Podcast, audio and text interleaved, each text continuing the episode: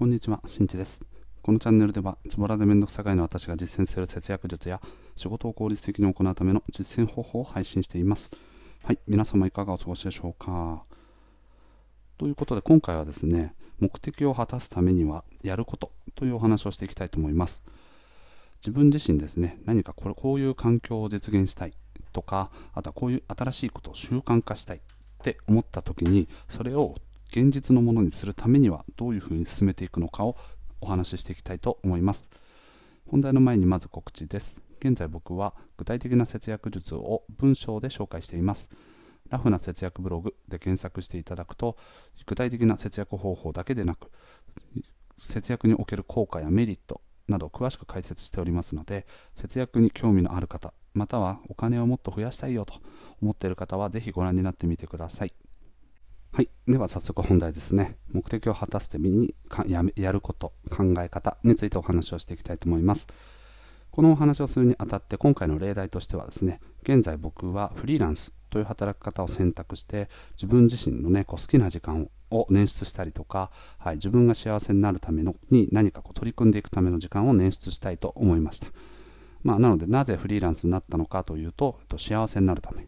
で幸せになるためには何をしていく必要があるのかというと自分のペースで仕事を受ける状態が作れること。そして今現在の持っている自分のスキルをメインにこう力を、ね、発揮できるような場所を選んでいくこと。これらをねあの目線に置いて仕事探しなどをして今現在フリーランスとして働いてます。で今回のねお話についてはこのフリーランスという話を、まあ、メインとしてやっていきますけど皆さんのねあの身の回りのこととかで考えていくと例えばこう住宅をね自分で購入したいよと。だけどお金がすごくかかるんじゃないかなとか自分のこう要望通りのものが見つからないんじゃないかとかそういうようにですねやはりいろんな葛藤がねプライベート仕事においても様々あると思います。で実際問題今回の、ね、フリーランスの話だけでなく僕も住宅を購入することが昔からの夢で実家が団地暮らしだったので自分の戸建てをね持ちたいという要望が昔からずっとあったのでその目的を果たしたということも今回お話にね混ぜ込んでいければと思っております。でまずやるべきことはね何かというと不安に思っていることを全て書き出すということですね。人はやっぱりねこう不安に思っていることは恐怖観念を持っていてなんだか難しそうなんだか面倒くさそうとか大変そうっていうイメージを持つと急に気持ちがシュンってなってね意欲がどんどん減退していってしまうんですね。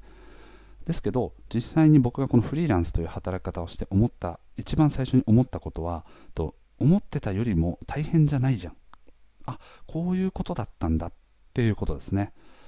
なんかねこう簡単じゃんっていう感じのね 言い回しにちょっと聞こえると思うんですけどそれ相応の自分が不安だと思っていた情報が全部集まった時にあこれなら自分ならできるやっていうふうに思いました、うん、なので、今までなぜ大変そうだ、めんどくさそうだ、僕にはできないんだ、できなそうだと思っていたかというと、圧倒的に情報が足りなかったからなんですね。なので、まず最初に自分が不安に思うこと、今回のフリーランスで例を挙げていくと、どう仕事がね、こう定常的な仕事を受けられないんじゃないか。じゃあどうやって仕事を作っていくべきなのか。仕事を作るための方法。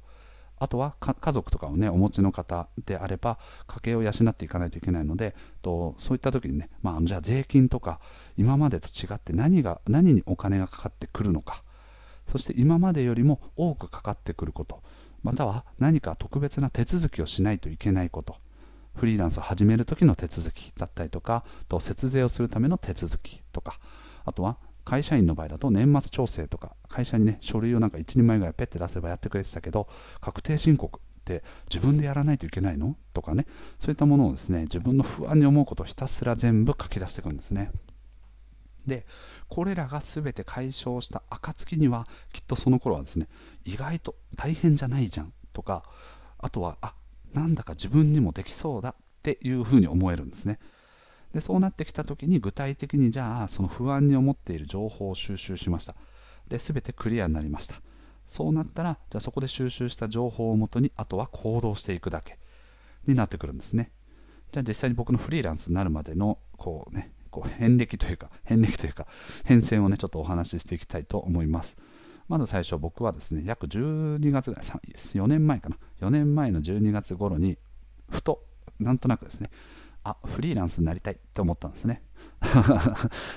すごいね、ふと思ったんですけど、それはなぜかというと、仕事が結構ハードで、このまま年を取っていった時に、自分はこの働き方を維持できないなと思ったことと、あとは、やっぱり自分の時間ってもっと欲しいなとか、あとは金銭的な余裕ももっと欲しいな。すなわち最終的にはね、こう精神的な余裕を手に入れるために、金銭的な自由、そして時間的な自由、この2つを手に入れないと僕は幸せになれないなと思ったのでじゃあこの働き方は果たしてフリーランス以外にあるのかなとかをいろいろ調べてたんですね。でそうなった時にやっぱフリーランスっていう働き方でないと両方の気持ちお金の部分だったりとか時間的な部分だったりとかを果たすことができないなと思ったのでよりフリーランスに特化して情報収集をしていきました。まずね仕事をどのようにこう手に入れていくのかあとはどんな仕事があるのか自分はの仕事職種は需要があるのかどうか。この辺はですねあのフリーランスのエージェントと呼ばれているものがあってとレバテックだったりとかクラウドワークスとかねあとはサンスタとかね本当いろいろたくさんあるんですね、うん。まあ、あのクラウドワークス系列の中でもいくつか会社があったりとかそういうのあるんですけどそのエージェントでまず登録をして自分のスキルシートをまとめて出しました。でそこで何回か足を運びながら実際に話を聞いてと今このご時世の中でと僕みたいなディレクターでかつこういう企画制作あと開発の部分とかと一通りできると自負してるんですけどなんか需要ってあるんですかねみたいな感じで聞いてでさらに希望の金額は大体これぐらい。で週4日でこういう働き方がしたいんですけどこんなのこんな都合いいのことあるんですかねみたいな感じで聞いてたらもう全然ありますって。あるんかいみたいな感じでね、最初驚きましたけど、あ、もう全然、あの、もう本当にこの金額以上に、まあ仕事をね、あの、受けることも多分できると思いますよ、みたいな感じで、まあ、こうお世辞をね、使われながら、ぜひうちでちょっと仕事やってみませんか、みたいな感じのね、オファーをいただいたり、でそういう感じで、まあ仕事をどのようにこう、取っていくのかっていう答えに対しては、エージェントから紹介を受けて仕事を取っていく。またはあと友人がどんどんね前職で一緒だった友人が独立したりとかあとはこう転職をしたりとかしててたまたま僕がフリーになるよっていう前にご飯とかを食べてたらぜひうちに来てもういつでもいいからみたいな感じで声をかけてくれたんですね。あじゃあエージェントから紹介を受けることとそれに加えて友人からの紹介を受けること。っていうのはなんか選択肢にあってで自分のスキルもある程度はなんとかなりそうだなっていうような実感を持ちました。なので仕事をどう取っていくかについてはこうやってクリアにしたのでと僕はあよしじゃあこれは大丈夫そうだという感じになりました。ただですね収入がいくら増えたといっても税金が増えちゃうとか会社員の頃はね何か優遇されているものがあってそれがこうフリーランスになったことによって支出がめちゃくちゃ増えるんじゃないかっていう心配がありました。やっぱりね手元に残るお金が減ってしまうとそれはやっぱ本末転倒になっちゃうのでそういうものに関してどういう税金がかかるのかあとはフリーランスってこう厚生年金に入ることができるのかとか、あとはこう健康社会保険とかですね、社会保険に加入することができるのかどうか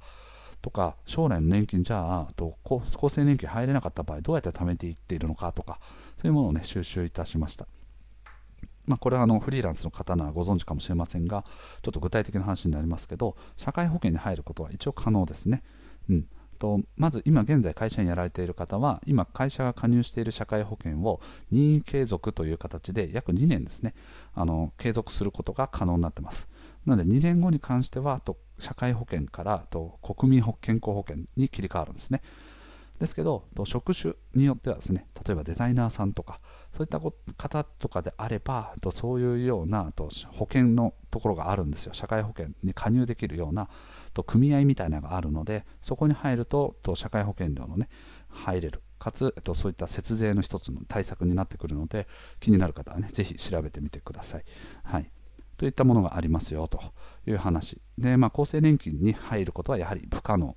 という話でしたので、と国民年金という形で、厚生年金の半額ぐらいですかね、うん、が最大額になってるんですけど、それ以外は自分で貯めてちょっていう感じになってるんで、例えば iDeCo を使ったりとか、積立 NISA を使ったりとか、あとは自分がね、こうネットバンクとかの金利の高いあの、ね、銀行にお金を預金していくとか、定期預金をしていくとか、そういった形で自分で貯めていくという必要が出てきますね。ちなみに、イデコに関しては、あとフリーランス、個人事業主の方であれば、最大6万6000円だったかな。